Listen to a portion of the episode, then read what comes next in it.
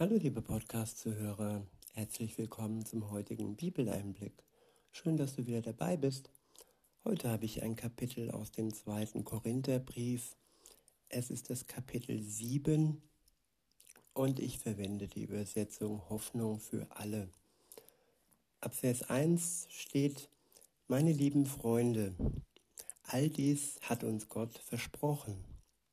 Und darum wollen wir uns von allem trennen, was uns verunreinigt, sei es in unseren Gedanken oder in, unseren, in unserem Verhalten. Ja, viele sagen, ich bin ja ein guter Mensch, weil ich dies oder jenes nicht tue. Ich bin ein guter Mensch, weil ich andere nicht umbringe. Das ist das eine, aber unsere Gedanken sind nicht weniger schlimm. Der Gedanke an sich trennt uns auch schon von Gott. Wenn wir in Fantasien schwelgen, seien sie jetzt ähm, unzüchtiger Natur, dass wir gerne irgendein Verhältnis mit jemand hätten, der nicht uns äh, zu uns gehört, oder eben gewalttätige Fantasien, ja, dann sind das schon Dinge, und dann ist das schon Sünde, die uns von Gott trennt. Weiter heißt es, in Ehrfurcht vor Gott wollen wir immer mehr so leben, wie es ihm gefällt. Ja, eine Braut möchte dem Bräutigam gefallen. Und das nicht nur zur Verlobung und kurz vor der Hochzeit, Nein, das sollte eigentlich ein Leben lang so sein, dass die Braut dem Bräutigam gefallen möchte. Und in der, in der Bibel gibt es ja dieses Bild, dass Jesus der Bräutigam ist und seine Gläubige alle zusammen seine Braut sind. Und ja, wenn wir in einer Beziehung zu Gott, zu Jesus stehen, dann soll es unser größter Herzenswunsch sein und bleiben, dass wir dem Bräutigam Jesus gefallen, dass nicht nur mit unserem Aussehen, dass wir gepflegt sind, sondern auch mit unserem Verhalten und letztendlich und vor allem mit unserer Liebe zu ihm. Der nächste Abschnitt ist ähm, überschrieben mit Bitte um Vertrauen. In Vers 2 heißt es, Vertraut uns doch, wir haben ja keinem von euch Unrecht getan. Wir haben niemandem zugrunde, wir haben niemanden zugrunde gerichtet und keinen von euch betrogen. Ich sage das nicht, um euch zu verurteilen, denn ich habe euch ja vorhin gesagt, dass ihr einen besonderen Platz in unseren Herzen habt. Wir sind untrennbar miteinander verbunden, im Leben und im Sterben. Ja, das ist wahre Gemeinschaft von Christen. Untrennbare Verbundenheit im Leben und im Sterben. Und beides ist mit Hoffnung verbunden. Das Leben und auch das Sterben hin zu Jesus, hin in die Ewigkeit. Der Tod hat für einen Christen keine erschreckende Bedeutung mehr. Der Tod ist das Ende unseres irdischen Lebens und der Anfang des ewigen Lebens, beziehungsweise der Anfang, dass das eine endet und das andere ewig weitergeht. Ja, es beginnt ja eigentlich schon hier. Unser ewiges Leben beginnt schon heute und jetzt, wenn wir mit Jesus in einer Verbindung stehen, wenn wir klar Schiff machen, unsere Schuld vor ihm bereuen, dass es uns leid tut, dass er das weiß und er dann uns vergeben kann durch sein Blut, das er für uns am Kreuz vergossen hat ist unsere Schuld getilgt, ist der Schuldschein und das Todesurteil aufgehoben. Er hat es am Kreuz für uns, für alle, die an ihn glauben, getragen und übernommen, praktisch die Rechnung übernommen und wir sind frei, frei von Schuld und frei von allem, was uns vor Gott, dem Vater, trennte. Weiter heißt es, ich vertraue euch in jeder Beziehung und bin sogar stolz auf euch. Trotz aller Schwierigkeiten bin ich getröstet und meine Freude ist unbeschreiblich groß. Der nächste Abschnitt ist überschrieben mit Umkehr einer Gemeinde. Ab Vers 5 steht, als wir nach Mazedonien kamen, waren wir zunächst sehr beunruhigt. Überall gab es Schwierigkeiten. Wir mussten alle möglichen Anf Anfeindungen ertragen und waren zudem selbst voller Angst und Sorgen. Aber Gott hilft den Mutlosen. Er hat uns durch die Ankunft von Titus getröstet. Und das nicht nur, weil Titus endlich wieder bei uns war, noch mehr haben wir uns darüber gefreut, dass Titus bei euch so viel Ermutigendes erfahren hat. Er hat uns davon berichtet, wie sehnlich ihr meinen Besuch erwartet wie leid euch das Geschehen tut, mit welchem Eifer ihr euch für mich einsetzt. Ich kann euch gar nicht sagen, wie sehr ich mich darüber gefreut habe. Ja, hier merkt man wirklich die enge, herzliche Verbundenheit dieser Christen. Und so sollte es auch zwischen uns sein, die wir in Jesus verbunden sind. In Vers 8 heißt es, jetzt bereue ich auch nicht, dass ich euch den Brief geschrieben habe, der euch so erschüttert hat. Zwar dachte ich schon, ich hätte ihn gar nicht abschicken sollen, eben weil ihr wegen des Briefes eine Zeit lang traurig gewesen seid. Ja, manche Worte machen uns traurig. Die Wahrheit ist manchmal ja wie so eine bittere Pille oder wie Baldrian und sie hinunterzuschlucken fällt nicht immer einfach.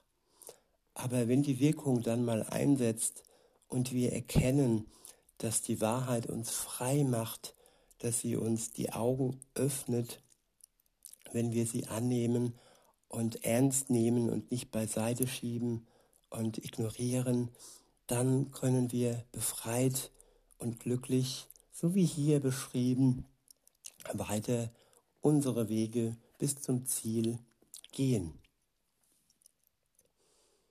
Weiter heißt es, doch jetzt bin ich froh, dass ich ihn geschrieben habe.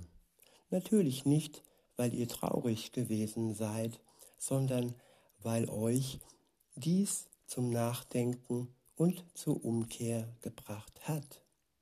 Genau das war Gottes Absicht und deshalb hat euch unser Brief auch nicht geschadet. Ja, manchmal denken wir, oh, ich kann das nicht sagen, das ist viel zu hart für den anderen. Und ähm, ja, es ist manchmal auch hart, aber im Endeffekt überwindet er ja diesen, diese anfängliche Traurigkeit und wenn er das will, kann aus der Traurigkeit dann Freude werden. Weiter heißt es, denn die von Gott bewirkte Traurigkeit führt zur Umkehr und bringt Rettung.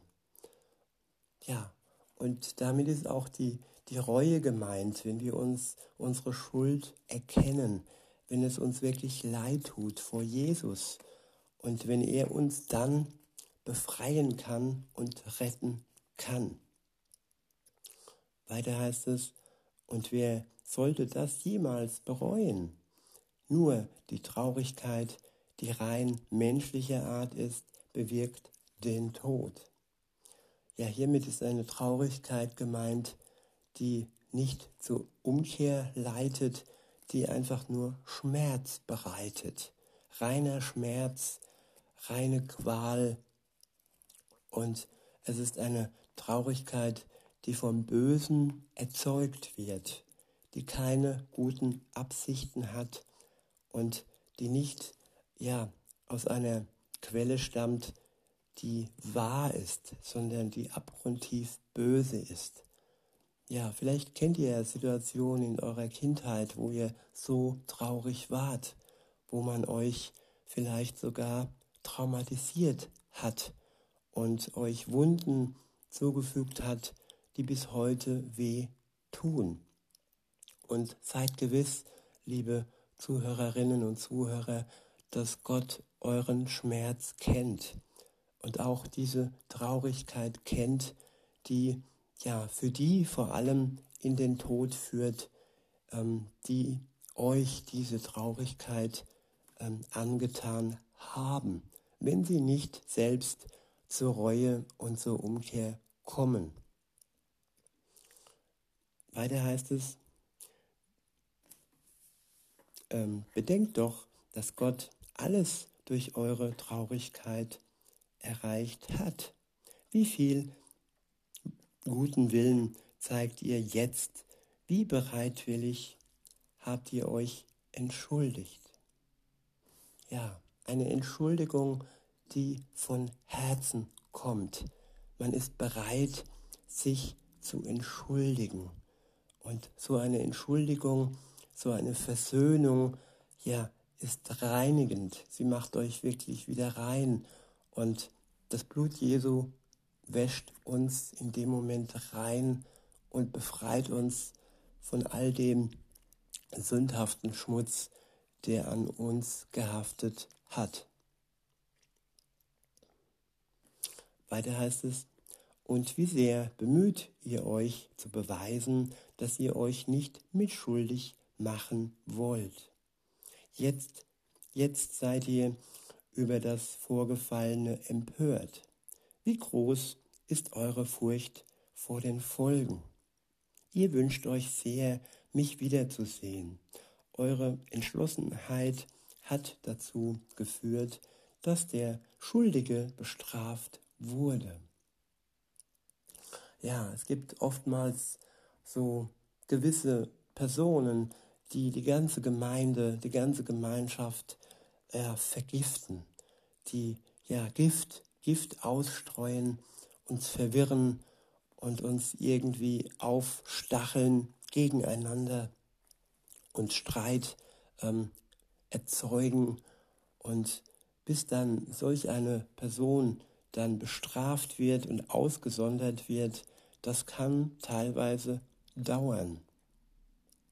Aber wenn es dann passiert ist, dann ist es für viele wirklich ja augenöffnend und viele sagen dann, Mensch, warum habe ich dieser Person vertraut, die so viel Gift und Streit ja, erzeugt hat in dieser Gemeinschaft.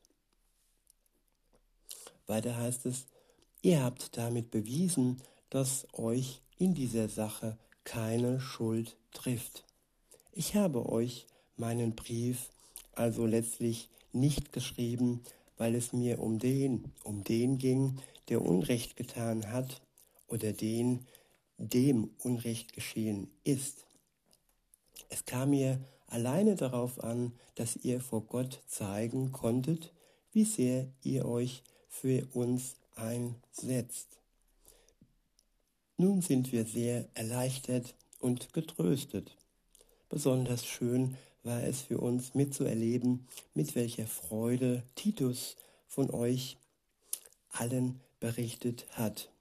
Seine Begegnung mit euch hat ihn sehr ermutigt und gestärkt. Ich hatte ihm so viel Gutes von euch erzählt und ihr habt mich nicht enttäuscht. Wir haben euch immer die Wahrheit gesagt und nun durfte Titus feststellen, dass wir auch ihm gegenüber die Wahrheit gesagt haben, als wir euch lobten. Er liebt euch jetzt noch mehr, denn er hat eure Bereitschaft zum Gehorsam gesehen, nachdem ihr ihn voller Angst und Bangen aufgenommen habt. Ja, Angst und Bangen, das waren wohl Menschen, die gezittert haben, wie kleine Kinder, die ähm, auf die Strafe warten und auf das Rügen warteten. Und ja, aber im Endeffekt ging es nicht darum, dass jemand Strafe bringt, denn es war schon bereinigt, es war schon vor Gott, mit Gott zusammen geklärt, durch sein Blut, ja, gewaschen. Und Titus hat einfach nur, ja, die Frucht miterleben können, dass sie befreit und glücklich, ähm, ja, ihr Leben weitergeführt haben. Weiter heißt es, ich freue mich, dass ich euch so ganz und gar vertrauen kann. Ja, das sollte auch unser Ziel sein, dass wir uns untereinander ganz und gar vertrauen können, dass nichts zwischen uns steht, genauso wie nichts zwischen uns und Gott steht, dass wir immer in bereinigten Beziehungen leben, uns vergeben, uns versöhnen und jeden Tag neu uns auf das Ziel ausrichten, worauf es ankommt, nämlich ja, uns auf den Tag vorbereiten, an dem Jesus Christus hier zurück auf diese Welt kommt und uns zu sich zu holen und die, die nicht mit ihm zusammen sind, ja, dem Gericht zu unterstellen. Und dass es eben nicht so weit kommt, sollten wir, die wir jetzt schon eine Beziehung zu Jesus haben, dafür sorgen und alles dafür tun, dass die in unserem Umfeld und ja, die, die unser Wort ähm, ähm, empfangen, wirklich mit Gott ins Reine kommen. Das sollte unser Ziel sein. Allen zu helfen, dass sie mit Gott in einer Beziehung stehen.